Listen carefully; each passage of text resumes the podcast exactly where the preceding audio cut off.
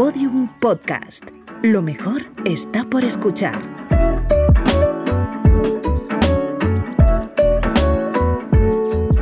El podcast de Cristina Mitre, Summer Edition, una producción de Podium Podcast con la colaboración de Sensilis.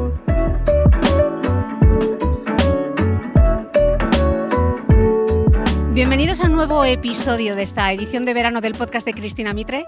Tras grabar en Madrid, hoy hacemos escala en Valencia, en el maravilloso jardín del Hotel de Westin Valencia, pero con permiso de mi invitada de hoy, antes de lanzarle la pregunta la primera pregunta, como estamos al aire libre y en plena ola de calor valenciana, dejadme que os dé un pequeño consejo de salud. Eh, todos los dermatólogos que han pasado por el podcast de Cristina Mitre coinciden. No hay mejor crema antiedad un buen protector solar. Y yo amplío su consejo con La cara no es negociable. En esta edición de verano del podcast vamos a grabar en directo y al aire libre, pero todos estaremos bien fotoprotegidos gracias al Waterfluid 50 Plus Anti-Aging and Light Texture de Sensilis, una crema solar tan ligera que no notarás que la llevas. Si tienes la suerte de estar escuchando este podcast a la orilla del mar, te gustará saber que Sensilis ha realizado un estudio para demostrar que sus solares respetan el ecosistema marino. No te olvides, protégete del sol porque tu piel recuerda para siempre lo que hiciste el último verano. Y ahora sí, Lucía Bienavente, bienvenida al podcast. ¿Has visto mi inglés de Gijón? Allá tope. Gracias a ti. Lo más importante, ¿cómo estás? Bien, estoy como... Para mí esto es como una responsabilidad porque, jolines, estamos en un momento en el que mm, la burbuja inmobiliaria de los podcasts, todo el mundo tiene un podcast hasta, hasta yo misma, pero tú, o sea, fuiste la que empezaste prácticamente. O sea, los primeros podcasts que escuchaba yo. Y, ostras, me ha hecho un montón de entrevistas últimamente, pero estás como que, ojo, estoy nerviosita, ¿sabes? bueno, tú sabes que esta conversación nos la debíamos desde hace tiempo, esto no es nuevo, y por fin hemos podido cuadrar aquí en tu casa, en Valencia, y ahora que no nos está escuchando nadie, Lucía, nos ve. Te, te confieso que pensé, pensé que me ibas a cancelar porque tu último libro, Gracias Vida, como tú misma escribes, duele y emociona porque es muy, muy íntimo. Em, Lucía, qué difícil es poner esa vulnerabilidad encima de la mesa en un feed de Instagram, ¿no? Estuve a punto ¿eh? de cancelar. Lo sé. Pero yo creo que quizás estaba preparada para... O sea, para mí el libro fue o sea, poner en bandeja muchas cosas. Eh, fue como un parto muy, muy heavy, pero estaba preparada para escribirlo y ya está. Y de repente dije, ostras, es que esto tiene que salir. Y entonces el libro salió y fue como otro parto. Y después vinieron todas las entrevistas. Y de repente me vi una semana, o sea, contestando 80.000 entrevistas y invirtiendo mucho tiempo en periodistas contándoles cosas. Y al final me quedaba mucho la sensación, cuando veía las noticias, de que siempre se quedaban con, los, con lo mismo. Que era como, o sea, veía titulares con los que no me sentía nada identificada, en plan de éxito y drama en Instagram, la viuda de... Ostras, y, y luego además a mí me cuesta mucho decir que no, tal, y de repente me hacían preguntas que yo decía, ¿en serio me estás preguntando eso? Pero las contestaba. Entonces, mm, de pronto sentí como que estaba, digo, vale, yo he escrito un libro, pero me sentía como que estaba comerciando con algo que no me correspondía. Y de repente era como que mi historia ya ni siquiera era mía, o sea, y entonces fue como, es que no voy a dar ni una entrevista más. Pero pensé, a Cristina sí. O sea, ¿por qué no? Mira que me he venido desde Dubái con los micrófonos. Hasta la terreta. eh, escribes en el libro que lo mío con los negocios me viene de serie. Veo oportunidades y dólares volando en cualquier rincón del mundo y a veces resulta tremendamente cansino. Mira, te leo y me río tanto porque querida, yo estoy contigo. ¿Cómo cansas ser una entusiasta, Lucía? Es que es agotador. ¿Tenemos remedio? No, no, no, lo hay. Yo, yo, yo pienso, eh, tía, deja de arreglarle la vida a los demás. O sea, porque, no sé, estoy con alguien, no, porque me queda un paro, y, yo... ¡ah! y, enseguida ya estoy montándole un plan de negocio, tal, no sé qué, no sé cuántos, o de repente conozco a alguien que no, es que hago fotos, enséñame tus fotos, ¡ah! tienes talento, tienes talento, fíjate de mí, voy a ser tu business, y de repente me embarco en un montón de cosas que digo, pero, tía, puedes frenar. Pero es que. Mmm, es que lo veo. O sea, veo, o sea, veo el negocio, veo el talento. O sea, no, es el negocio, es como. Veo tantas posibilidades de hacer tantas cosas que es como necesitaría 80.000 vidas. Entonces me gusta que, como yo no puedo vivir tantas, como que la gente, o sea, vivo otras extras de vidas alrededor de los, de los que me rodean. Pero, pero me canso mucho. ¿Y no has aprendido estos años en ponerle freno a tu, a tu entusiasmo? Yo un poquito de bozal le pongo últimamente. No, no, y, y te diría que, que hasta se lo pregunto muchas veces a la psiquiatra, en plan de, eh, tía, o sea, necesito que me ayudes a, a- a- a que me, a que no me flipen tanto las cosas, porque quiero decir, hay un montón de, mi problema es que hay un montón de cosas que no me gustan, pero a un nivel que las odio y que como las odio tanto es que ni las miro, por ejemplo, números. O sea, yo no, no entro en mi cuenta bancaria, porque no vaya a ser que si en- entro vaya a haber algo raro. O sea, si no miras, no existe, ¿vale? Pero luego hay un montón de cosas que me flipan y me flipan de tal manera que no puedo elegir. La psiquiatra siempre me dice, "Elige- quédate con dos. O sea, no, hace falta que las hagas todas. O sea, es un problema de ego. Y digo, tía, no, que no es ego. Es que me gustan todas y soy incapaz de elegir. Es que me flipa surfear, pero es que también me flipa tocar la guitarra. Y además es que sé que podría montar una exposición. Y además es que creo que podría subir el Everest. Y además, si mañana viene alguien y me dice, oye, nos vamos a Rivera Maya, mañana pillo unos vuelos. Es que le voy a decir que sí. O sea, ese es mi problema. Que mi cabeza no calibra el límite. Creo que también es parte del éxito que yo he tenido. Porque si me paro a pensar, pues quizás no hubiera tenido hijos o quizás no hubiera montado un negocio, porque si empiezas a calibrar riesgos, dices, eh, ¿dónde te metes manolete?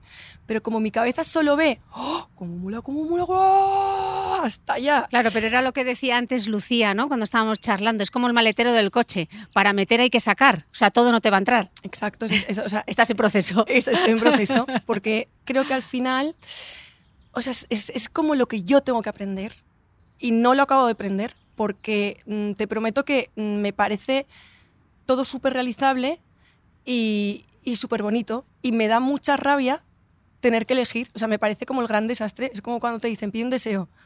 Ya, ya, ya, ya. O cuál es tu comida favorita. O tu libro favorito. Y es como, eh, eh, ah, te explota la cabeza. No puedes elegir una. Pues a me pasa eso y me imagino que no sé si con los años aprenderé o, yo qué sé, llegará un momento que me estampe tantas veces porque es una cosa que me hace estamparme mucho, eh, pues que diga, nena, ya está. Sí que es verdad que lo que he aprendido es a reírme un poco más, porque antes me frustraba muchísimo.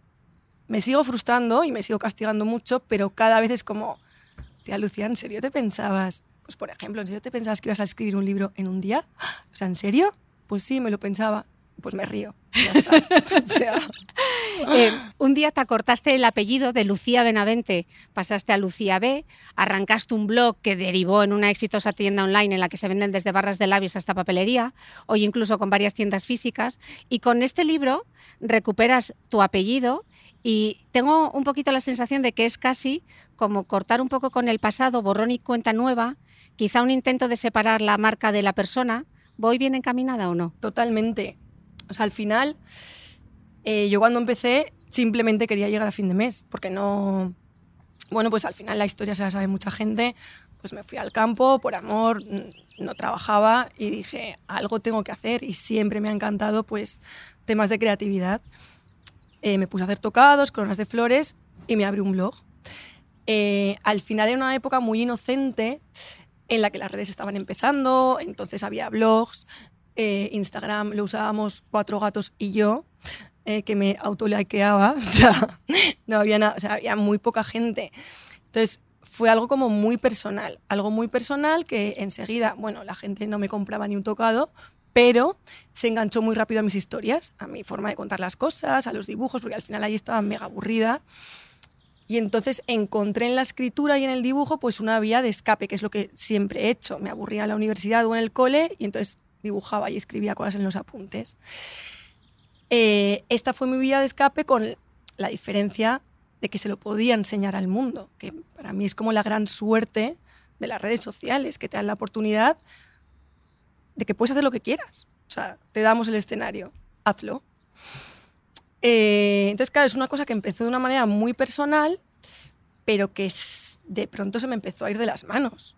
Eh, empecé a contratar a gente eh, y de pronto mm, lo que había empezado como una cosa mía eh, se convirtió en una empresa, en una empresa en la que cada vez había más personas. Entonces yo he hecho muchos procesos de separación, pues empecé primero desligando mi cuenta personal, pues de repente dije, yo no puedo estar aquí en una cuenta de empresa eh, contando que mañana doy a luz, porque yo lo que quiero es vender, porque tengo que pagar a todas estas personas. Pero me parece como grosero acabar de dar a luz y decir, compradme camisetas. O sea, entonces dije, tienes que hacer esta separación ya. Entonces, he hecho, he ido haciendo este proceso muy paulatinamente durante estos 10 años, pero sí que es verdad que, claro, en, en, el tránsito de este proceso, pues yo también escribo libros. ¿Y cómo firmo? Como Lucía B. Y genero un personaje que al final no es un personaje, era mi vida, que era la que yo contaba en aquel blog, eh, pues de dibujos, del campo, tal. Pero al final, eh, pues era un personaje basado en mi vida, pero cuando tú cuentas una historia, al final la historia ya no te pertenece, es de los demás. Y hay una cosa que yo cuento mucho que es que pues uno de mis libros favoritos es El Guardián del Trecenteno y una vez escuché una entrevista en la que Penélope Cruz decía que su libro favorito era El Guardián del Trecenteno. fue como, hija de, o sea, perdón, no voy a, pero fue como que me cabré un montón, en plan, ¿tú de qué vas? O sea, ese libro es mío, o sea, no te puede gustar. Y de repente dije, es verdad, nos apropiamos de las historias, pensamos que somos dueños de los personajes.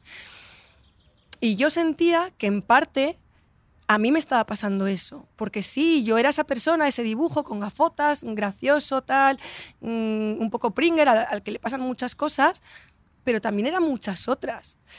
Em, y luego además, claro, en mi vida, o sea, era un personaje en el que yo contaba mi vida y de repente mi vida hay una catarsis. Y yo sabía que en este tercer libro que yo ya tenía firmado con la editorial desde hacía mucho tiempo, pues tenía que contar esto, porque además era lo que la gente esperaba que yo contara. Y a la vez me daba mucha rabia, porque decías que yo no quiero contar eso, porque es una cosa que es mía. Y no lo quiero contar encima con el personaje este de los huevos, o sea, que se ríe de todo. Es que no quiero, me toca las narices. Y entonces dije, lo tienes que contar, porque necesitas cerrar esta historia, pero lo tienes que hacer siendo como eres tú. Entonces, para mí eh, o sea, yo necesitaba cerrar esta historia, necesitaba despedirme un poco de ese personaje, decir, Lucía B pues, es una empresa, eh, este personaje ha estado muy bien, pero yo ya soy otra persona, que tiene rasgos de, ese personaje, claro que sí, pero yo sigo viviendo y para mí ha sido un trabajo como muy, no sé, muy bonito y muy revelador. Y hubo un momento, porque claro, llega el momento de firmar el libro y digo, ¿y cómo firmo? no, me puedo, no lo puedo firmar siendo Lucía B. Y entonces me inventaba, sea, se lo contaba a mis conocidos, a mis amigos, inventábamos nombres, eh, hacíamos nicks absurdos y todo me parecía horrible. Hasta que un día me dije, ya, o sea, deja de procrastinar, que eso es lo que mejor se me da en el mundo, siéntate en el ordenador. Me puse a escribir y de repente dije, ostras, me llamo Lucía Benavente. Y fue como que alguien, incluso más allá de mí misma, me decía, tú eres Lucía Benavente. Y de repente nombrarme así, o sea, no tienes que buscar nada en ningún sitio, tú eres esa. Y recuperar mi nombre, mi apellido y, que sonara bien, porque, o sea, no sé, además yo de niña me da vergüenza mi nombre, o sea, era una niña muy tima, o sea, de repente fue como, ostras, y me puse a llorar, o sea, me puse a llorar un montón de decir, ostras, era yo, y es una cosa que digo en el libro, a veces lo esencial es a lo que más tardamos en llegar, porque a veces lo cuento y digo, pues hija, ya ves qué descubrimiento, Lucía Benavente, o sea, lo pone en tu DNI, ¿tanto te ha costado llegar ahí? Pues sí, señores, o sea, me ha costado un montón. Y es el primer libro que firmo como Lucía Benavente y en el que me doy permiso para decir, esta soy yo, es una parte de lo que soy yo, obviamente, y de aquí, o sea, he entreabierto muchas puertas, pero a partir de aquí voy a hacer lo que me dé la gana. O sea, porque necesito hacer lo que me dé la gana. O sea, no puedo estar ya más en ese personaje y que todo el mundo estáis esperando, no todo el mundo. O sea, Cumplir las expectativas. Exacto. Eh, escribes, hace 11 años buscaba ser alguien o quizás solo necesitaba llegar a fin de mes. Nunca he sabido muy bien a dónde iba. Pero Lucía, es que uno planea y luego la vida, perdón, te jode el plan, ¿no? Y luego la vida mm, va por otro lado. O sea, y en realidad, muchas veces, lo que te da la vida, dices, ostras, o sea, era mucho mejor. O sea, vaya, vaya viajazo. Eh, o sea, con todas sus miserias y con todos sus dramas, por supuesto, pero, pero no sé, yo miro hacia atrás y me reconozco, no sé, mm, yo a veces doy una cara que la gente mm, viene y, y piensa que, pues también pues por esa imagen que, proyectas y por esa parte de la historia que cuentas que es solo una parte. Y la gente se hace una imagen y piensa que, wow, me escriben en plan de Lucía, porque es que, claro, tienes una manera tan luminosa de tomarte las cosas. Y, y, y dices, y a veces en estas firmas de, del retiro, de, de, todas las presentaciones, tal, yo a veces salía de ahí y decía, tía, eres un fake, porque es mentira. O sea, y al final dije, no, no es mentira. O sea, una parte es verdad, pero hay un, mucha parte que no se cuenta. O sea, a mí soy una persona que tengo mucho genio y me cuesta mucho eh, asumir las cosas. Y muchas veces, cuando me han pasado cosas en la vida o la vida no, no ha ido conforme al plan que yo tenía establecido, que era lo que hablábamos al principio, o sea, me agarro unos rebotes, pero de flipar. O sea, de incluso a veces, o sea, mirar al cielo y decir, ¿qué coño está escribiendo? O sea, de gritar por la calle. Pero eh, lo bonito es que te revelas contra tu historia, pero al final la abrazas. Y cuando la abrazas dices, ostras, pues, pues qué bonita, ¿sabes? O, y seguirás cabreándote, porque yo sigo cabreándome un montón. Pero en el fondo sé, y creo que, bueno, que ese podría ser mi aprendizaje, que, que luego lo entenderé, o que, que es un poco lo que digo en el libro, ya está, o sea, estoy aquí en el mar. O sea, si me quieres revolcar, pues me revuelcas, pero, pero yo estoy aquí, o sea, nado. O sea, ya está. A veces contracorriente.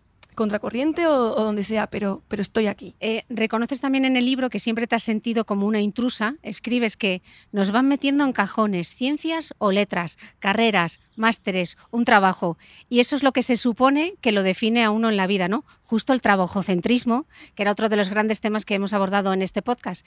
Y tú, ahora que has hecho de todo, eh, periodista, ilustradora, diseñadora, empresaria, ahora cuando te preguntan a qué te dedicas, ¿qué dices? Pues es que, o sea, me cuesta un montón, pero de hecho en, en el libro No me da la vida, que es el segundo, o sea, hay, un, hay una página en la que en la que describo mis neuras y mis grandes miedos.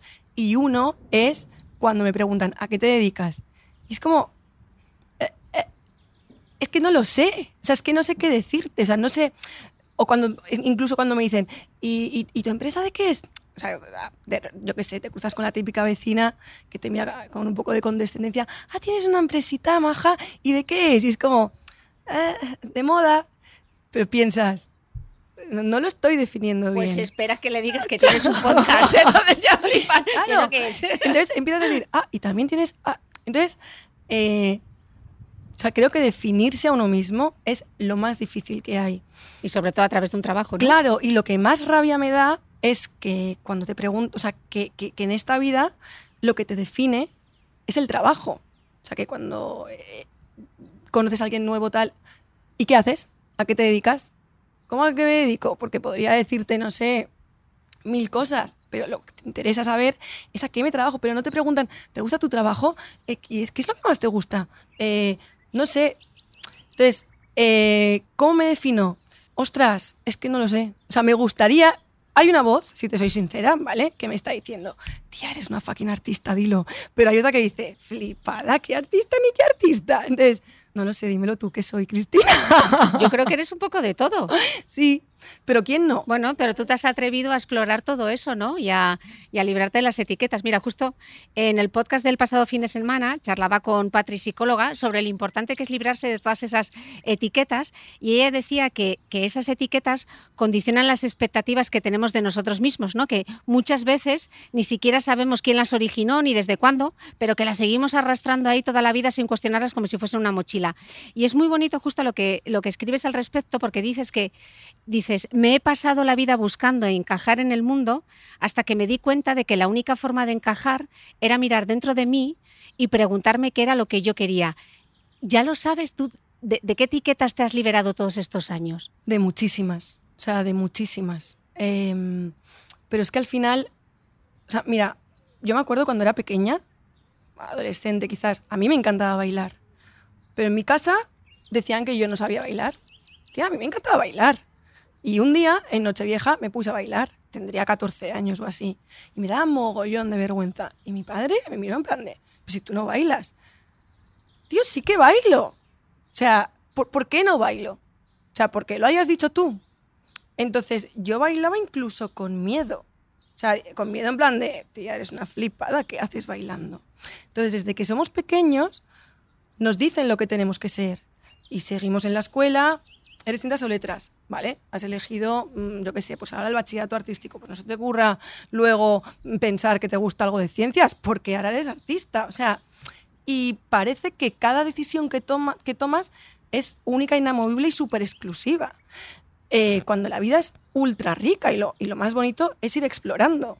Entonces, eh, yo enseguida, mm, bueno, estudié periodismo porque, a ver, hija, mm, es que, bueno, no voy a echar la culpa a los demás, lo hice por mí, o sea, porque me dio miedo, porque decía, te vas a morir de hambre haciendo bellas artes, además, sacas buenas notas, otra etiqueta, si sacas buenas notas, o sea, no puedes hacer bellas artes. Entonces, vas asumiendo cosas que te van poniendo y que te impones tú misma al final, eh, y al final dices, pero ¿para quién estás haciendo de esto? O sea, ¿lo haces por tu madre, por tu padre, por, por, por, por la gente que te sigue? ¿Por, ¿por quién? Y volver a ti misma y decir, eh, ¿qué quieres tú? Es que es lo único que importa. O sea, y aún así todavía me sigue costando un montón. O sea, porque sigo haciendo un montón de cosas eh, que, porque a mí lo que más me cuesta es parar y si no paras, ese es el problema, que si no paras, vas cogiendo todas las etiquetas que te pone todo el mundo y las asumes como propias y te echas broncas porque dices, es que claro, como soy, no, no, no, no, ¿quién te ha dicho que eres así? ¿Te lo han dicho o, o, has reflexionado tú y has dicho, vale, yo soy así?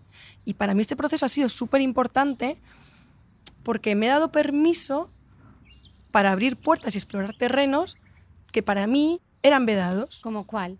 Como por ejemplo cantar o como por ejemplo pintar. ¿Qué haces tú pintando? ¿Has hecho bellas artes? No, ¿verdad? Pues te callas. No puedes hacer un cuadro. ¿Alguien te ha enseñado a pintar? No, ¿verdad? Pues entonces, ¿qué haces? Pues de repente dije, es que yo pinto, es que yo quiero pintar. Em, o cantar, por ejemplo, eh, porque parece además que cuando llegas, o sea, vas acumulando etiquetas, pero cuando vas rozando los 40, que muy a mi pesar, pues estoy ahí, ahí, o sea, ahí sí que ya las tienes todas. Y cambiar, cambiar de vida a los 40, perdona, pero no, ya te has definido. O sea, ahora, mm, quiero decir, ¿qué me vas a contar ahora? Ahora, que, te o sea, que, quieres ser cantante. Entonces, nos vamos diciendo estas cosas y nos hablamos muy mal. Y de repente dices, eh, pues sí, es que igual tengo 39 años y me apetece tener un grupo de música. Y ojo, que es que igual no gano ni un duro, es que no lo pretendo. Pero lo importante es que cuando canto soy tan feliz. Oye, mm, que no te gusta como canto, que es que me da igual, es que lo hago porque soy muy feliz. Y tengo un grupo de música, ¿tú sabes cómo queda? Tengo, una, tengo un grupo de música, es que a veces lo repito en plan de, tengo un grupo de música, tengo un grupo de... Porque digo, ostras, es que me he dado permiso. O sea, me he dado permiso para soltarme el pelo. Porque yo mm, nunca, quiero decir, al final el pelo rizado pues es una movida, y más aquí. O sea, es que me está dando un calor ahora mismo. O sea, es que la humedad, es que eres Mónica en, las, en, las, en los, barba, en, las, en las barbados, ¿no? Era. Asume tu pelo. Claro, entonces, pero no te enseñan a querer tu pelo. O sea, sí, quiérete como, quiérete como eres. ¿Ah, sí? ¿En pero serio? Con el pelo liso. Pero, pero con el pelo liso. O sea, no te dicen cómo quererte a ti misma, ¿vale? ¿Quieres que, ¿Quieres que me quiera como soy? Dime cómo narices cuidar este peloco, porque es que yo no sé. Entonces, yo me he pasado la vida planchándome el pelo, haciéndome moños, o sea, siempre. Para mí que, que, que lloviera era un drama. Y si tenía una cita más, o sea, era como, ¡ah! o sea, vas a ver que tengo el pelo como un champiñón, o sea, no puede ser. Y una gran liberación ha sido, tengo el pelo rizado y además me lo suelto. ¿Tú sabes lo que es lavarme el pelo y ya está? Y no es nada frívolo, ¿eh? O sea, nada frívolo. Y además es no es simplemente darte permiso para, o sea, no, no, es simplemente ganar tiempo, que es una gran ganancia, sino decir, esta soy yo y me quiero como soy. Es que es más, me veo y digo, es que no me, no me o sea, tengo el pelo rizado por algo, es que va conmigo. Es que yo no soy una tía de pelo liso. O sea, lo tengo así por algo, es que es mi esencia. Y la abrazo así. Ostras, pues es que me ha costado un montón de años esto. No nos enseñan. Estamos hablando de ese autodiálogo que a veces es nefasto, de esas cosas que, nosotros, que nos decimos a nosotras mismas, pero qué importante también es el entorno, ¿no? Hablaba antes eh, Lucía Galán de las personas refugio. ¿Quiénes son las personas refugio para ti? Pues mis personas refugio, mm, te diría que son mis hijos, aunque por otra parte quisiera escapar muchas veces de ese refugio. pero sí que es verdad que, que todo puede ir mal, pero, o sea, los niños lo guay que tienen es que es como volver a nunca jamás. Y en nunca jamás todo está bien. Y puedes haber tenido, eh, bueno, o sea, tus 80.000 dudas, eh, eh, pues tu, tu- tu- tu- día horrible o tu drama, pero llegas a casa y Nicolás, que es el pequeño, eh, está obsesionado y solo me dice, mamá, eres muy guapa, pero me lo dice 10 veces al día. Pero a un nivel que se llama, si no le contesto, es como, mamá, que eres muy guapa. Y yo, gracias Nicolás, tú más. Y la conversación es siempre la misma. Y volver a casa y que diga, mamá, eres muy guapa. Y dices, o sea, ya está. O sea, solo necesito esto. O sea, que cogemos una sábana amarilla y, que nos montemos una tienda de campaña y hacer nuestro país de nunca jamás. Ese es mi refugio y creo que también es muy necesario poder salir de ese país de nunca jamás, porque al final es un mundo precioso, pero en el que tú no tienes anclaje. Y como madre sola, muchas veces el- el gran problema quizás, o en mi caso, lo que yo veo es, es la soledad, que necesitas esos anclajes. Yo a veces digo, jolines, es que estoy harta de hablar en idioma niño. O sea, necesito mm, o hablar de trabajo o hablar en idioma niño. Digo, necesito un anclaje de, o sea, una persona refugio de verdad. Y, me imagino que, bueno, que al igual que he hecho todo ese proceso de, de encontrarme a mí misma, de- de- intentar saber quién soy, de, de intentar alinearme con lo que tengo dentro, pues del mismo modo eh, estoy encontrando, por fin, poco a poco, esas personas refugio que sí son refugio. Porque muchas veces, eh, igual que las etiquetas, pues llevas como personas de serie que están ahí y como están ahí, pues tienen que ser tus amigas de siempre. Y hay gente que sí, pero hay gente que, que igual ya no.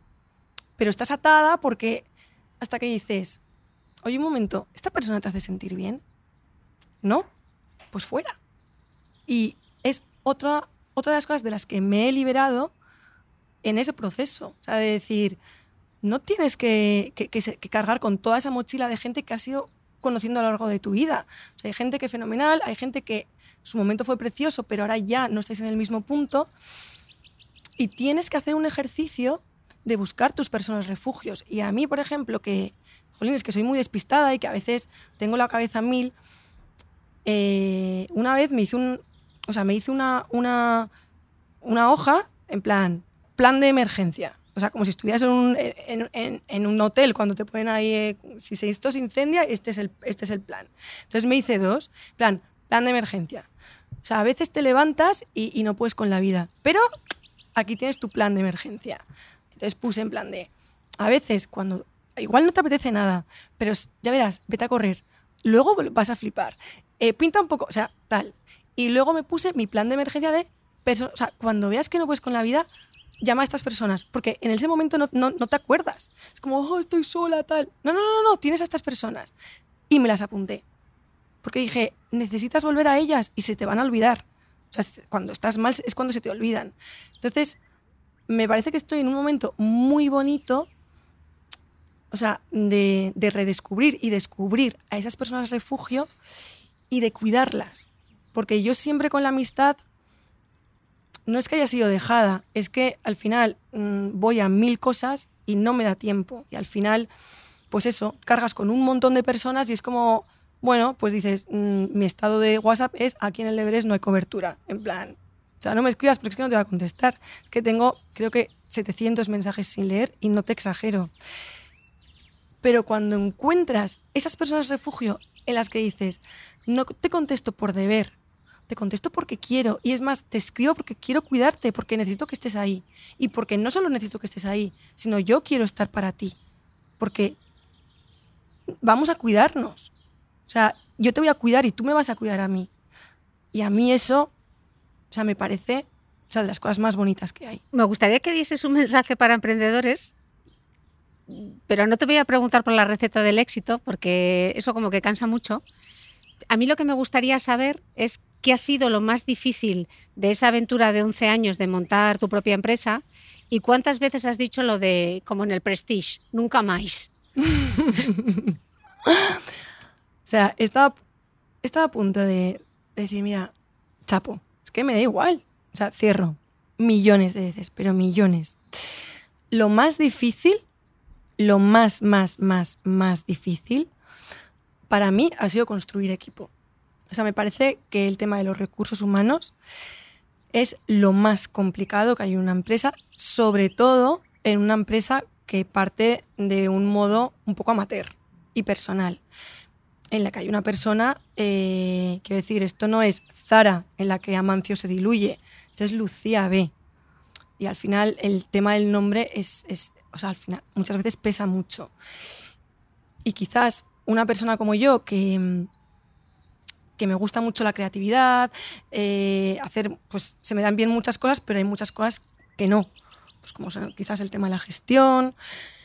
Em, y en recursos humanos muchas veces te toca ejercer de polimalo y hacer cosas que a mí no me gustan y que me siento con personas y sus emociones, ¿no? Que es muy claro, muy a disgusto, o sea, como puede ser igual despedir a una persona, o sea, a mí la, confrontación es una cosa que, es que me supera y tener que sentarme para decir, oye, mira, es que mm, no puedes seguir trabajando aquí por esto, por esto y por esto. Para mí ha sido de las cosas más difíciles, pero también en las que he invertido más tiempo porque entendía que yo tenía muchos puntos fuertes, pero tenía unas grandísimas carencias. Y que si no había alguien que las cubría, yo no iba a ninguna parte. Entonces, entender que sin gente valiosa a tu alrededor no llegas a ninguna parte, para mí ha sido fundamental. Y sobre todo, no solo entenderlo, sino dedicarle muchísimo tiempo. Que esta persona no era válida, sigue, o sea, keep going. O sea, eh, yo hasta que no he encontrado un equipo valiosísimo, no he parado. O sea, pero que no he parado, o sea, de llorar por las noches, de, de trabajar hasta el infinito y más allá. Y ahora es cuando puedo decir, es que la empresa va sola sin mí. Es que tengo un equipo brutal. Y, y, no solo brutal, es que, es que nos llevamos fenomenal. Y para mí, mi mayor logro no es que mi empresa vaya bien, es el equipo que he creado. Porque ellas hacen que la empresa vaya bien. O sea, y sobre todo para mí había una cosa muy importante y era que eh, yo he trabajado en muchos sitios por cuenta ajena y sé el ambiente que se respira en un sitio de trabajo. Y yo hago una empresa, pues sí, porque me gusta crear, porque me gusta hacer mm, dibujar y hacer cositas, eh, pero también porque quiero, eh, quiero demostrar que hay nuevas, o sea, que hay modos diferentes de hacer las cosas. Y ver que es posible, o sea, y ver que puedes lograr ambientes de trabajo flexibles, eh, en donde se trabaje mucho, pero en donde la gente tenga confianza, flexibilidad para gestionarse, eh, donde la gente esté bien y donde el, ambiente de trabajo sea bueno. O sea, me parece una pasada. O sea, y sobre todo un, ambiente de trabajo eh, sea, liderado sobre todo por mujeres, que al final en, en el sistema laboral siempre hemos estado más perjudicadas. Entonces, para mí, ese es mi mayor éxito. Y si le tuviera que decir, dar un consejo a un emprendedor, sería ese, pero sobre todo sería, que es un poco lo que digo en el libro, o sea, escúchate a ti mismo. O sea, porque igual en los negocios como en la vida, todo el mundo tiene una opinión, todo el mundo te va a decir, ay, pues podrías hacer esto, ay, pues es que igual esto es muy arriesgado, ay, pues igual mm, esta decisión que estás tomando, piénsatela bien. O sea, todo el mundo te va a decir cosas, pero nadie mejor que tú sabe lo que realmente quieres hacer, la visión de negocio que tienes tú, o sea, solo lo sabes tú. Entonces, hay veces que aunque tu decisión te suene mm, rara, mm, todo el mundo te esté diciendo lo contrario, si tú sabes que es por ahí, o sea, sigue esa voz interior, porque tenemos una voz interior ultra potente que nos empeñamos en, en, en, en acallar en pos de o a favor de todas esas voces Que te aconsejan. mm, que te están aconsejando. Y, y siempre que he hecho caso a esas voces y he dicho, va, tienen razón, luego he dicho, ¿ves? Es que te lo dije, o sea, es que no. Entonces, siempre, que, o sea, que confíen, o sea, que hagan salir esa voz interior y que la escuchen mucho. Me ha hecho mucha gracia porque en los agradecimientos de tu libro incluyes a tu contable Jorge, quien te recuerda que tienes cuatro nóminas que pagar cada mes, uno por cada uno de tus hijos. Porque Lucía, soñar está muy bien, pero no todo lo aguanta el Excel, ¿verdad? Exacto. O sea, de hecho hay una parte en el libro que digo, a ver, cuando tienes que poner cuatro lavadoras, lo de tomarte un año sabático o lo de pensar en, pues es que no es viable. Entonces, Jorge, que es mi contable, que de hecho vive aquí, aquí cerca, es que encima lo peor es que me dijo, a ver, Lucía, es que tienes cuatro nóminas que pagar. Y yo, ilusa de mí, le dije, ¿en serio? ¿Cu- ¿Cuáles? Y Lucía, tienes cuatro hijos. Y yo, ah, vale, esas. O sea, de repente dije, me han salido cuatro enanos y, y no los he visto.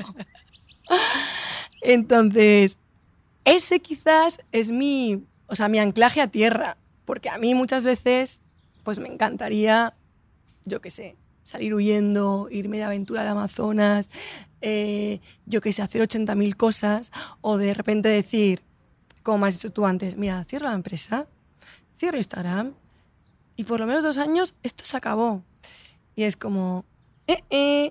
O sea, tienes aquí cuatro cansinos que comen y ostras, ¿cómo comen? O sea, Pues ¿cómo espera que lleguen a la adolescencia. No, no, no puede llegar. Es más, es que todas las. O sea, todos los padres, cuando yo, cuando algún padre invita a mis, a mis hijos a, a su casa, siempre le dicen, tía, ¿cómo comen? Y digo, ¿ves? Es que no es normal. O sea, es que, no sé, me siento una yaya, pero cada vez que voy a Mercadona digo, tía, o sea, a mí antes esto me. O sea, el carro ha subido un montón. Es la Y- y- inflación, la- y- Lucía, y, la encima inflación. digo, y encima un bote de Crispies me dura un día, digo, pff, digo, mucho dinero voy a tener que que, que- que ganar. Eh, ¿Tú no crees que el emprendimiento en femenino está un poquito edulcorado? Porque, no sé, el sigue tus pasiones, el si puedes soñarlo, puedes hacerlo, pues mira, igual no, ¿no? ¿Qué opinas? O sea, mm, estoy súper de acuerdo. De hecho, eh, a mí hay, o sea, una vez dibujé, o sea, una tía como Mortimer encima de la mesa eh, con un montón de frases de eh, si puedes lograrlo, puedes hacerlo, eh, conspira, si conspiras contra, contra el universo, el universo se... No, si, si deseas algo muy fuerte, el universo conspirará para que lo consigas y una, y una leche merche. O sea, digo, a mí déjame dormir y déjame, o y déjame patrañas.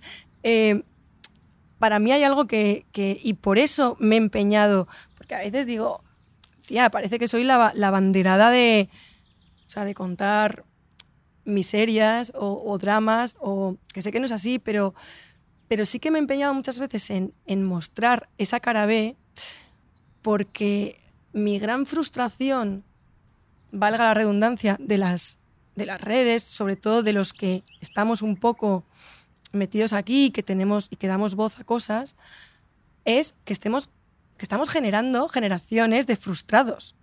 O ahí valga la redundancia, porque digo, es que estamos dando un mensaje de eh, si quieres, si, quieres puedes, eh, te enseño los 10 tips del éxito eh, para reinventarte y, lograr tu negocio de. Y, ves a mucha gente y dices, o sea, a mucha gente que está, que está comprando esa- es- esas ilusiones, pero pensando, es como si yo me compro un bogue y pienso que si me la compro voy a acabar como la tía de Pordada. No, vas a seguir igual. Es más, igual te sientes un pelín peor, pero estás, estás, estás leyendo ilusiones. El problema es que ahora mismo se venden todos esos formatos y la gente se piensa que está comprando eh, al vacío y que se lo va a comer y, y que se va a comer esos consejos y que va a ser una emprendedora de éxito. Y dices, es que no estáis, es que no estáis viendo la realidad. O sea, porque es muy bonito ser emprendedora, eh, que además es un término ultra adulcorado. Quiero decir, a mí cuando me dicen emprendedora, creo que detrás hay un machismito ahí mm, que es como, yo no soy emprendedora. Quiero decir, emprendedora fui hace 10 años. Tengo una empresa. Puedes, quiero decir, no quiero ser flipada, pero eh, si tienes a un tío que tiene una empresa con más de 30 o 40 empleados, no le llamas emprendedor. A mí sí. Que digo, bueno, ya está. Pero, pero hay que mostrar esa cara B de, es que no todo el mundo es válido y está fenomenal para montar una empresa. Porque es que es muy duro, es que el camino es súper jodido y con perdón. Es que estás dispuesto a. Porque, o sea, estás dispuesto a mm, no tener vacaciones, a sacrificar días y noches, a llorar, a hacer cosas, o sea, eh, no hacer un trabajo, hacer 20. No, es que mi trabajo de ahora no me motiva. ¿En serio? Pues si emprendes, vas a hacer 80.000 trabajos que no te motivan, pero que no te motivan una mierda.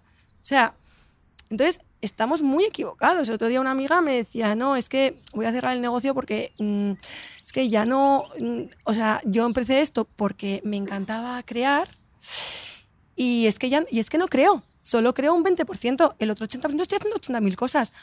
Oli, es que te has comprado el chopet y te ha salido mortadela. Obviamente, tía. Es que, ¿qué te pensabas?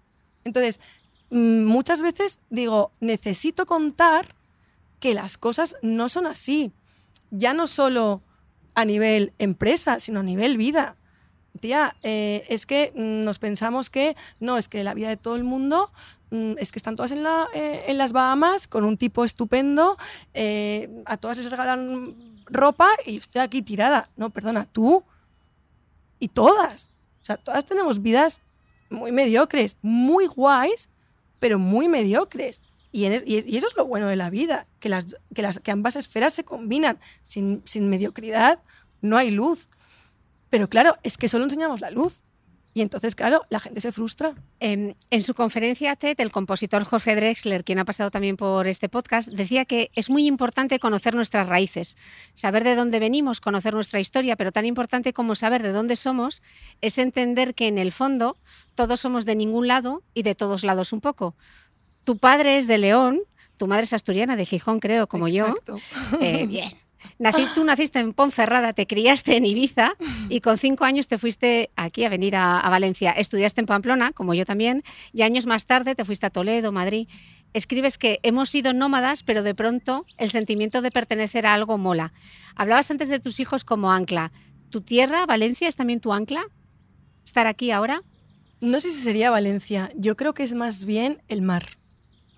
Y al final yo me vine a Valencia porque dije, sea, yo cuando, cuando, cuando pasa todo lo que pasa, digo, ¿y ahora qué hago? Pero no quería tomar ninguna decisión y menos tomar una decisión provocada por, ahora te tienes que volver a casa de tus padres. Era como, ni de broma. Es más, Valencia, o sea, no, no estaba para nada en mis planes. Pero la vida hace muy bien las cosas y era lo que te decía antes. O sea, que cuando, que cuando miras con perspectiva y dices, ostras, ¿cómo me estaba guiando? Y yo sin darme cuenta. Y un día de repente digo, ostras, tengo que ser surfista. O sea, lo, veo, lo veo clarísimo. Y, digo, ¿Pero, ¿pero qué dices? Pero tirando de ahí, digo, ay, pues yo tengo que vivir en un sitio donde haya mar, porque a mí el mar me reconecta conmigo misma. Es que necesito el mar. Y gracias a eso digo, Joluchi, pues Valencia, mar, y que tus hijos puedan vivir con muchos, o y con abuelos cerca, pues igual es el combo perfecto. Entonces, desde ahí sí que pude decir, vale, Valencia ahora mismo es mi ancla. No lo hubiera podido hacer de otra manera, por eso digo, ostras, qué graciosa la vida que de repente te pone ahí King at Surf, porque si no, puñetera, te vas a estrellar y vas a estar en Madrid pasando las caninas, o sea, con estos cuatro, cuatro locos. Eh, entonces, no me siento de, de Valencia, sí que es una ciudad a la que o sea, a la que, a la que adoro y, de, la, que, y, de, la que, y de la que me siento muy parte. Eh, pero también es verdad que, como tú has dicho, o sea, quiero decir, al final Valencia, aquí las tradiciones son muy fuertes. Y, a mí mi madre una vez me vistió de fallera y ostras, o sea, es que no se lo perdono, es que me puso dos ensaimadas que es que, quiero decir, es que todavía, todavía tengo trauma. Entonces... Hay que superarlo, Lucía, hay, que, superarlo. Este año nos vestimos de fallera, me invitas y Por yo favor. Yo quería ser fallera mayor, pero obviamente. Entonces, siempre he vivido como Valencia un poco desde fuera. Pero sí que es verdad que al irme a Madrid, y mi hermano también, de repente era como que ¡ah! volvíamos, o sea, empezábamos a hablar en valenciano, cosa que jamás hemos hecho, pero nos encantaba hablar en valenciano porque era como pertene- pertenecemos a alguien. Es como cuando yo siempre he envidiado a toda la gente del colegio que me decía, no, el fin de semana me voy a mi pueblo. Yo decía, yo quiero un pueblo. O sea, no tengo pueblo, sigo sin tener pueblo. Entonces, al final, eh, creo que eso me ha hecho también muy libre para muchas cosas. Y, pero si me preguntas, ¿qué ciudad es tu ancla? El mar, en general. Creo que ya no podría vivir en una ciudad que no tuviera mar. Y hablando del mar, en su libro La vida en cuatro letras, el doctor Carlos López Otín escribe esto. Hoy, al redibujar el mapa de mi geografía de recuerdos, no puedo evitar sentir una cierta amargura por haber sido incapaz de anticipar que el azar podría arrastrarme con la fuerza de la gran ola pintada por Jukosai y despojarme de casi todo lo que pensaba que era sólido en mi vida. Lucía, ¿cómo se aprende a surfear esa ola de la que habla Carlos y no dejar que te engulla? Pues mira, mm, para mí, o sea, lo más importante ha sido aferrarme a, mm, o sea, a la belleza. O sea, la ola viene eh, y de repente te encuentras en espacios súper feos y súper poco instagra- ins- instagrameables. Y entonces es cuando dices, ostras, ¿quién me ha engañado? O sea, pero si todas están en su verano en Ibiza y yo estoy aquí en una habitación de hospital En un sofá de polipiel. en un sofá de polipiel azul que si he hecho cuentas, mm, quiero decir, es que probablemente haya dormido 365 noches en un sofá de polipiel azul. A mí lo que me ha salvado es, obviamente, o sea, primero, porque iba a empezar por lo segundo, que es hacerlo bonito, es hacerlo bello, pero creo que también es muy importante derecho a patalear. O sea, a mí una cosa que a mí venía la ola y yo me cabreaba y decía, pero ¿por qué a mí? ¿Y por qué?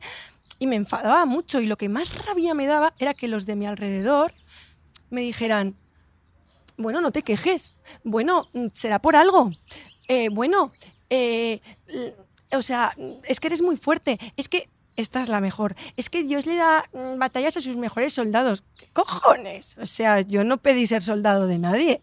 Y si soy el mejor, que me quiten la, o sea, que me quiten la- la medalla porque es que no la quiero. O sea, y muchas veces incluso me hacían sentir mal porque me estaba quejando por cosas que eran muy duras. Que era como, es que esto no lo puedo vivir, es que me supera. Entonces, esto me ha ayudado a, a decir, cuando alguien te venga pataleando, déjale que patalee. Porque de verdad que es que luego eso se pasa. O sea, pero, pero hay veces que, que te encuentras olas muy heavies. Y obviamente, quiero decir, es que serías un puto androide si, si, si te viene algo muy fuerte y dijeras, bueno, no pasa nada. Esto será por algo. ¿Perdona? O sea, ¿no tienes corazón o estás relleno de corcho? Entonces, tenemos que dejar a los demás y dejarnos a nosotros mismos. O sea, gritar, romper platos, o sea, no pasa nada. O sea, tía, peleate con la vida. O sea, es que es lo normal. Porque además luego, todo, o sea, si dejas que pase esa tempestad, tu corazón encuentra calma. Y cuando la encuentra y cuando ya, pues te acostumbras a, porque muchas veces vemos la ola y, y a veces desde lejos parece como inabarcable, es como, madre mía, lo que se me viene. Cuando la ola la vas surfeando a poquitos, pues dices, bueno, pues no era, o sea, no es que no fuera para tanto, pero es como cuando te empiezas, cuando te quieres comer un melón, tío, pues si le cortas la piel, si le cortas trocitos, pues te vas comiendo, pero ostras, comerte un melón así a priori con piel va a ser que es muy difícil. Entonces, eh, de repente cosas que se te hacían como dramatiquísimas, pues de repente las vas, las vas haciendo mundanas y de repente pues es mundano, pues te que familiarizas con cosas como la quimio, como, como los hospitales, como los sofás, como las enfermeras, como que en tu vocabulario entre la palabra muerte todo el rato y, dices, ostras, o sea, pensaba que esto sería la muerte en vinagre y tampoco lo es tanto. O sea, quiero decir, es día a día. Y si encima en el día a día te agarras a, a dos cosas, yo creo que, y creo que en el fondo son la misma, y es el amor y la belleza. O sea, a mí me ha salvado, o sea, el amor en todas sus formas, eh, que cuando me encuentro a alguien que me dice, ah, yo no creo en el amor, y dices, tío, pues qué poco has vivido. porque, tío, yo, yo, o sea, he visto amigas mías que venían mm, todas las noches a traerme la cena. O, no sé, a mis hermanos, eh, o sea, viniendo desde Valencia para cantarme con la guitarra. O, y todas esas cosas hacen que vayas un poco, o sea, mi sensación era que, que, tú vas surfeando, pero que hay un montón de gente que te coge la tabla y que gracias a ellos pues puedes surfear. Y luego, eh, si además a mí me gustaba mucho hacer un juego que, que sigo haciendo, o sea, eh, jolines, encontrar la belleza en lo normal es muy fácil. Oye, hacerte una foto, no sé, pues aquí en el Westin, pues seguramente lo vas a petar en redes. O sea, es, es, es muy fácil eh, encontrar un ángulo bonito.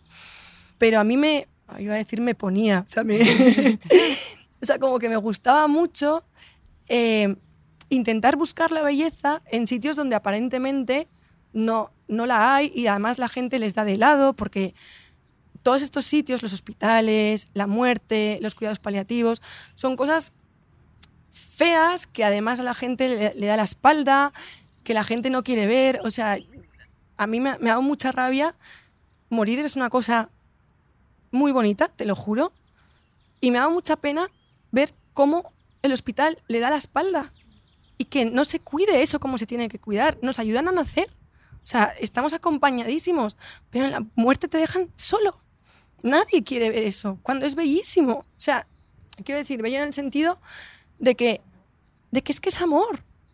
O sea, es que es el amor. Yo me quiero morir así. O sea, quiero morirme abrazada a la gente que me quiere. Entonces, y eso no se cuida. Entonces, a mí me gustaba y me ayudaba mucho agarrarme a la belleza que iba encontrando. O sea, encontrar el arco iris por el hospital, mirar a la gente y, y, y, y escuchar conversaciones, o salía siempre por la noche a fumar y, miraba la luna, o sea, era como mi terraza, o sea, encontrar esos momentos bellos, o sea, eh, la belleza te salva, o sea, y a mí la belleza de verdad que me salvó, igual que me, o sea, que me salvó el arte, o sea, el decir, o sea, yo salía y cantaba y me inventaba canciones porque era la única manera, hay veces que en la vida las cosas te superan y y no sabes cómo expresarlas y las palabras se quedan muy cortas. Y lo único con lo que yo podía expresar todo lo que tenía dentro era, pues era cantando, era, era, era dando un abrazo o, era conmoviéndome ante una, o sea, ante una puesta de sol, aunque, no fuera idílica. Y si eres capaz de encontrar la belleza ahí, es que luego flipas, porque dices, ostras, la vida qué fácil es y cómo mola. O sea, eh, no sé, cuando, eh, cuando porque somos, o sea, nuestro cerebro enseguida se, se, se reformatea. Y yo enseguida me, me veo, mmm, ostras, tal, que, y digo, no, no, no, no, no, Lucía. O sea, es que, es que estás viva. Es que encima la vida te ha dado la oportunidad de ver cosas que a la gente no le ha dado esa oportunidad. Y te la ha dado o sea, para que valores todo esto como lo tienes que valorar. Es que, no sé, me decía el otro día mi hermana, tía, es que llevo tres años veraneando en casa de mis suegros, pues qué coñazo. Y yo decía, tía, yo, yo llevo cuatro años metida en un hospital. O sea, dame la O sea, para mí. Dame decir, la casa de tu suegro. Dame la casa de tus suegros. Dame lo que seas, que me da igual. O sea, un verano, un verano sin hospital. O sea, ¿tú sabes lo que es eso? Y sobre todo dices, yo estoy aquí, pero eh, te has chupado tonto hospital que tú sabes toda la gente que está ahí. O sea, a mí no se me olvidan los que, los que pues todos los niños que eran compañeros de, Juan cuando estuvo en oncología. O sea, hay un montón de gente que se queda ahí. Y dices, no te puedes permitir, bueno, te lo puedes permitir, porque ahí entramos en la tiranía, pero permítetelo, pero sé consciente de la suertaza que tienes. O sea... Mira, Monse Esquerda, que es pediatra y directora del Instituto Borja de Bioética, explica que hablar de la muerte ayuda a vivir y morir mejor. Argumenta que todos vamos a pasar por el duelo, pero no se nos prepara para ello. El duelo es invisible como una herida que no se ve, no tiene solución, pero tiene acompañamiento. ¿Cómo lo estás viviendo tú, Lucía? O sea, cuando Miki murió, mi padre me dio un abrazo y me dijo, bueno, ¿eh? Era estar contenta, ¿eh? estar contenta. Es lo que, lo que estabas leyendo. O sea, el duelo O sea, la gente no está preparada ni para la muerte ni para que la gente sufra. Y yo de esto me di cuenta hace mucho cuando, cuando Juan, que es el segundo, empezó en oncología, yo vi que había muchas amigas que, que dejaron de escribirme. Y yo me acordé de una vez que yo tenía 15 años y se murió el padre de una amiga y la quería llamar, pero me daba muchísima vergüenza. Dije, ¿pero qué le digo? Y nunca le escribí. Y luego, cuando estaba en el hospital, dije, tía, qué tonta. O sea, no sabes cómo se agradece. O sea, que la gente, aunque no contestes, y es una cosa que una vez escribí, o sea, estad ahí, por favor, no voy a contestar nunca, pero todos los mensajes me los leo y todo el cariño me, o sea, me llega de verdad. Y si vienes a verme, o sea, es que me vas a hacer, o sea, me vas a ayudar a pensar un poquito en otra cosa. Entonces, creo que no se nos enseña a lidiar con la muerte ni con, ni con el dolor. Y, y obviamente, pues, por ende, con las personas que sufren. No, no sabemos acompañar. O sea, porque, porque nos da miedo, porque en la muerte de los demás, pues vemos la nuestra propia. Y, yo he estado en muchas situaciones muy absurdas de...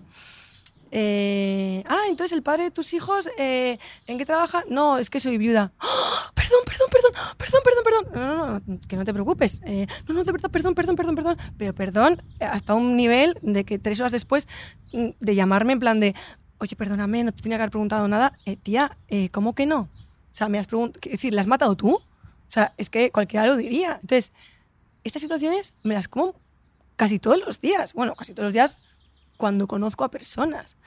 Y es como, tío, o sea, no me pidas perdón, naturalízalo. Dime un lo siento. Ay, ¿cómo estás? Ya está. Pero la gente no me pregunta cómo estoy. La gente o dice, bueno, pero estás bien, ¿eh? O sea, la gente, yo noto como mucha, mucho interés y, y es una cosa que me hace gracia porque la, la vivo muy desde fuera. En plan, oye, pero estás bien, ¿verdad? Estás bien, sí, sí, ¿verdad? Y como que lo repiten muchas veces y hay veces que me dan ganas de decirles, ¿te lo dices a ti o me lo dices a mí?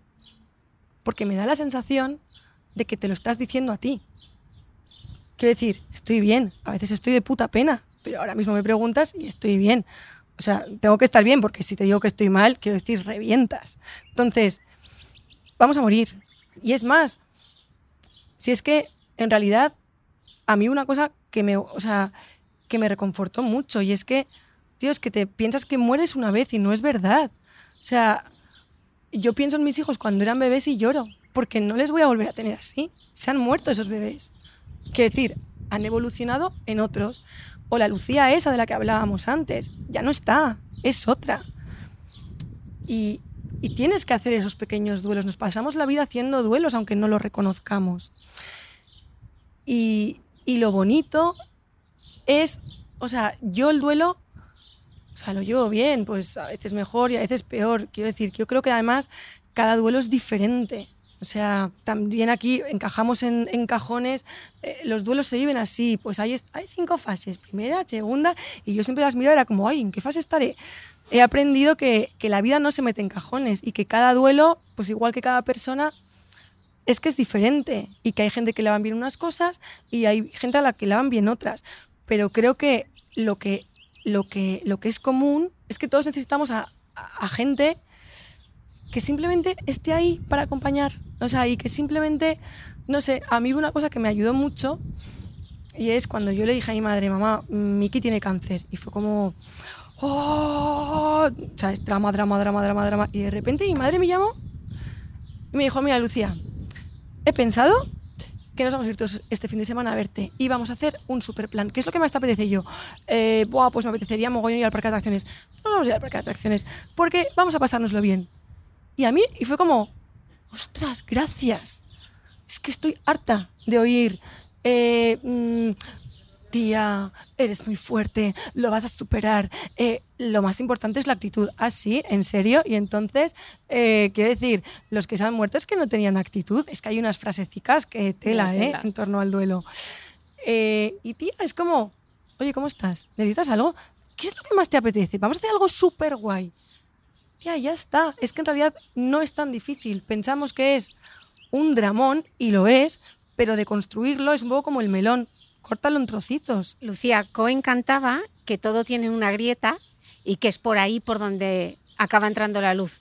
Pero cómo cuesta muchas veces salir de las tinieblas, ¿no? Mucho. O sea, cuesta un montón. Eh, y de hecho, eh, yo he estado en las, en las tinieblas muchísimo, pero creo que es que si no hay, si no hay, para que haya luz, es que tiene que haber oscuridad. Es que si no es imposible. Es un poco lo que decíamos antes. Vale, sí. Eh, o sea, es que al final todo forma parte de todo. Porque, o sea, te lo iba, porque te lo iba a comparar con el tema de la empresa, pero digo, ostras, qué frívolo compararlo con esto. Pero es un poco así, o sea, dices, bueno, vale, em, me estás viendo que sí, que tengo una empresa que funciona, tal, que te... Pero para llegar, a, o sea, te estás quedando con la bombilla. Pero para llegar a esto, incluso aquí, hay un montón de oscuridad. Entonces, ¿por qué reivindico la cara B? Porque es que la cara B y, y, y tu oscuridad es lo que permite que pase la luz. Es que si no hay grieta, es que no, no pasa. Es como, no sé, una vez tenía una herida en, aquí en, en, una uña. Y, y, cada vez estaba más fea y cada vez me dolía más, pero era como, bueno, no la mires. Si no la miras, no existe. O sea, no existe. Y llegó un momento que dije, tío, es que, es, que, es que está muy fea, es que la tengo que mirar. Y entonces, eh, esto fue durante, durante el, el principio del duelo. Y entonces empecé a echar agua oxigenada, alcohol, empecé a, o sea, empecé a curarla. Ostras, y me dolió un montón, pero se curó. Y para mí fue como una lección de vida de decir, tía, tienes que mirar tus heridas. Porque a mí se me da muy bien correr y escapar, es lo que mejor se me da. O sea, porque en el fondo no quiero mirar lo, lo, que no me gusta, o sea, no quiero mirar lo triste que estoy, es que no me apetece, es que ya he vivido mucha mierda, entonces corre, corre, corre, surfea, surfea, surfea, canta, canta, canta, canta, no, no, no, no, no. Y solo si te, si te detienes y miras tu herida y si miras la oscuridad, puede atravesar la luz. O sea, y cuando la miras, se cura, pero la tienes que mirar. Bueno, no te voy a cantar y os ahorro el infierno a todos los presentes y a los que estáis escuchándome al otro lado, pero te voy a recitar estos versos de Te recuerdo Amanda de Víctor Jara. No, no, no lo hagas. Son, porque ya estoy llorando y no. Son cinco minutos, la vida es eterna en cinco minutos. Lucía, hay quien necesita una vida para aprender a amar, pero hay quien como tú vive 10 en 11 años. Sí, es que esa canción me la cantaba Miki cuando empezamos a salir. Y... Pues no sabía que era justo esa. Perdona, no la elegí, te lo juro. Y, y, es que es eso, es que es, es que la vida es eterna en cinco minutos. Es que a veces eh, estamos todo el rato con, no, cuando tal, cuando llegue el verano, cuando... Y muchas veces, igual, yo ya me he pasado de rosca, pero a veces cuando la gente me dice, hey, hacemos algo en octubre, y ya sin querer, es una cosa que digo siempre, y digo, tía, no lo digas tanto porque... Y digo, no, porque en octubre igual te has muerto. Y la gente se queda como, eh, ¿perdona? Y es como, no, no, no, perdón, no te vas a morir. Pero, pero, es como, no, o sea, es ahora.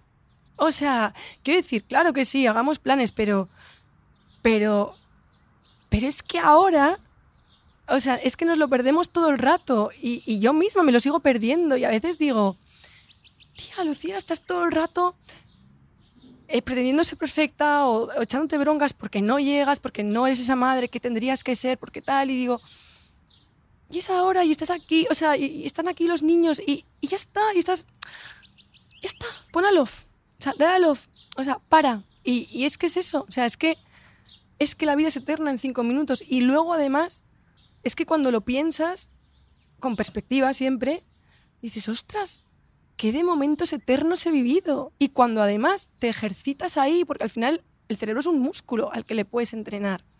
Y yo he aprendido que hay momentos en los que digo, ostras, es que me quedaría vivir aquí. Y es como, y es como, ay, como cuando intentas como retenerlo. Y es como, y incluso lo digo a las personas, les digo, es que me quedaría vivir aquí, en este momento.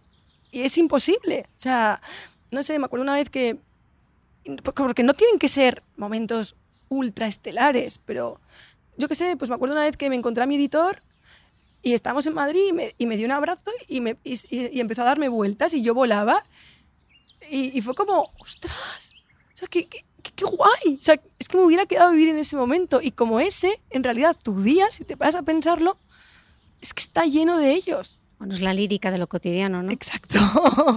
Em, eh, de- la primera parte de tu libro Gracias Vida se titula Despedidas. La segunda parte se titula Paréntesis. La tercera, Emprender el vuelo. Y yo quiero saber cómo se titula el futuro, Lucía. Pues mira, el futuro se llama No tienes ni idea. O sea, porque me he acostumbrado a, a contar historias. Además, cuando, cuando cuentas tu historia es como que tomas control sobre ella.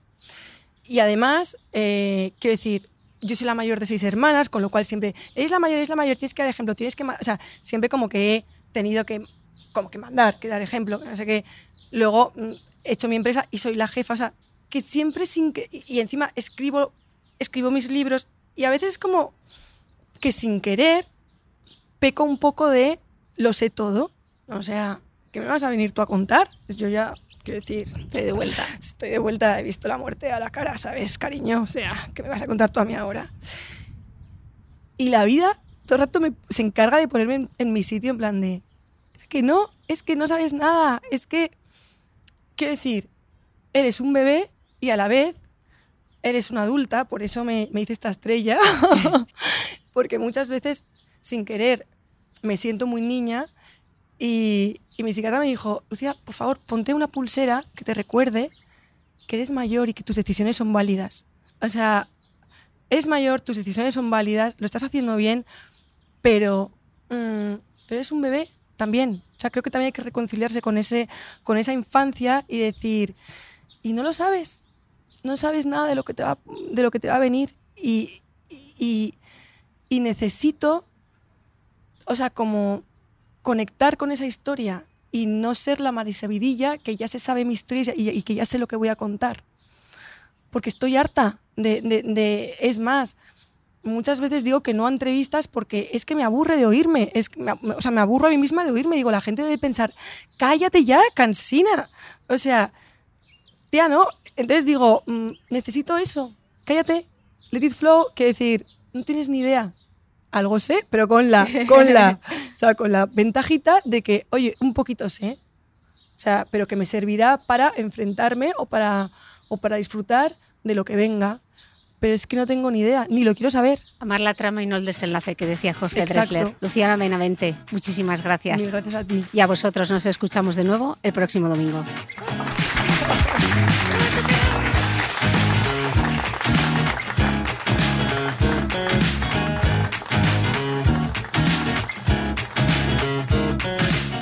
De Cristina Mitre, Summer Edition, es un podcast de Podium en colaboración con Sensilis.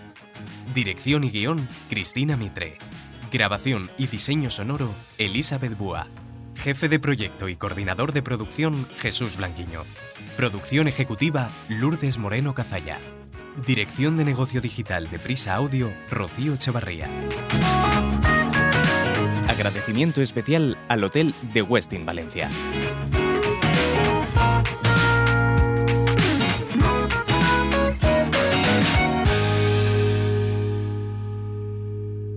Escucha todos los episodios en Podium Podcast y en agregadores. Este episodio está disponible en vídeo en el canal de YouTube de Podium Podcast.